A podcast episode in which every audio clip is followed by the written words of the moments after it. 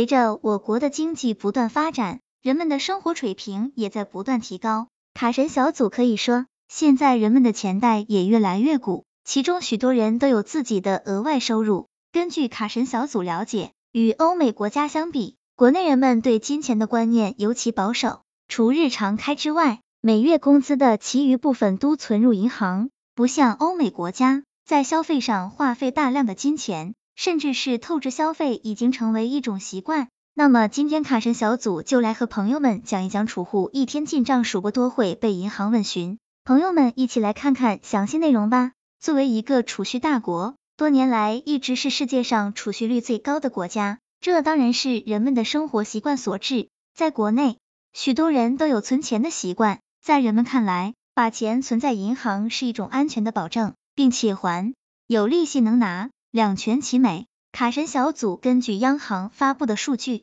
二零二零年前九个月，居民存款增加了九点九五万亿元，高于二零一九年全年。卡神小组算下来，人均存款达到了七千一百七十元。正因为如此，国家对金融这方面的监管也越来越严格。随着金融市场的发展，除了之前发布的针对金融机构的政策，也渐渐出现了一些对个人。或者说非个人正常用途的限制政策。卡神小组根据中国人民银行发布的通知，浙江省、河北省、深圳市这三个地方已经作为试点，对大额现金进行管理。之后大额存钱、取钱都会受到监管。卡神小组根据通知显示，这三个地方为对公账户超过五十万元就会受到监管，而对私账户，浙江省、河北省、深圳市分别是三十万元。十万元、二十万元，这意味着如果朋友们在河北省一天内个人业务超过当地规定，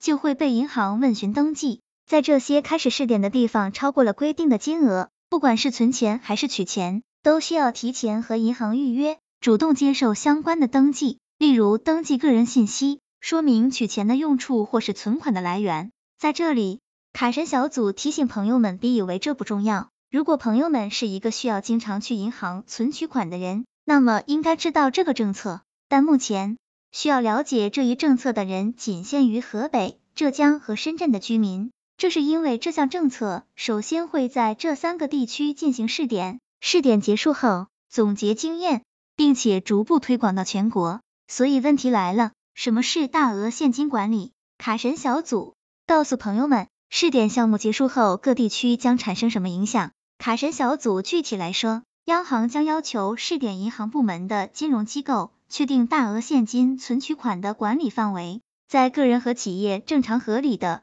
现金消费需求的影响下，监控大额现金消费行为。例如，在接下来的两年里，如果朋友们在河北想把十万元存入自己的账户，是需要先和银行预约，然后主动接受相关的登记工作。虽然目前只在这三个地方试点。但随着试点地方的成功，这项规定将逐渐被推广，因此可以说，这和所有人都息息相关。但也有人表示不解，往自己的账户存钱，为什么还要这么麻烦？为了回答这个问题，根据卡神小组了解，央行的方案得到了明确的阐述，即大额现金管理政策对于优化社会治理和打击金融犯罪有着重要意义，并且实施的意义重大，因为现金具有隐秘性强。难以追溯的特点，不少不法分子利用这一点，用现金来进行偷税、洗钱等活动。原来央行就通过调研发现，现在这样一个用银行卡和支付宝、微信等三方支付平台转账都十分方便的状况下，还存在着一次性取款超过一亿元的情况，这显然是不合理的。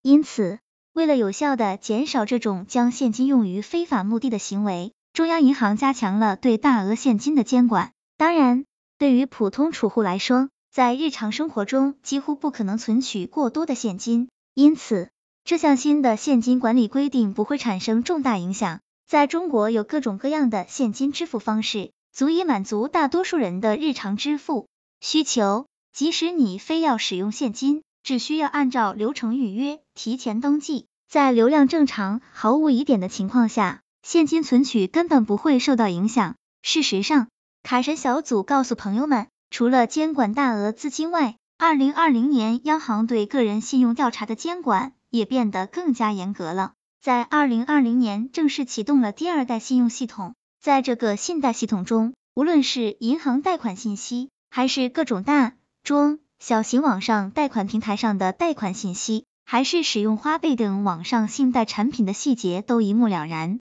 中央银行现在已经建立了一个大额现金管理系统，尽管现在才开始试点工作，但是据报道，之所以把这三个地点作为首批试点地区，是因为河北省金融机构大额现金管理业务有比较好的基础，并。且浙江省和深圳市是国家资金投放的重点地区。与此同时，浙江省等行业所使用的大量现金非常突出，深港之间的人民币现金跨境流通十分普遍，因此这三个地方率先成为了首批试点地区。卡神小组总结，在最后，卡神小组告诉朋友们，除非用户的账户在一段时间内有异常频繁的交易记录，银行会打电话调查情况。朋友们只需要如实回答就好，只要资金是合法的就没有问题。卡神小组总而言之，与朋友们的资金安全相比，引入大额现金管理虽然多了一道手续，但也是可以理解的。毕竟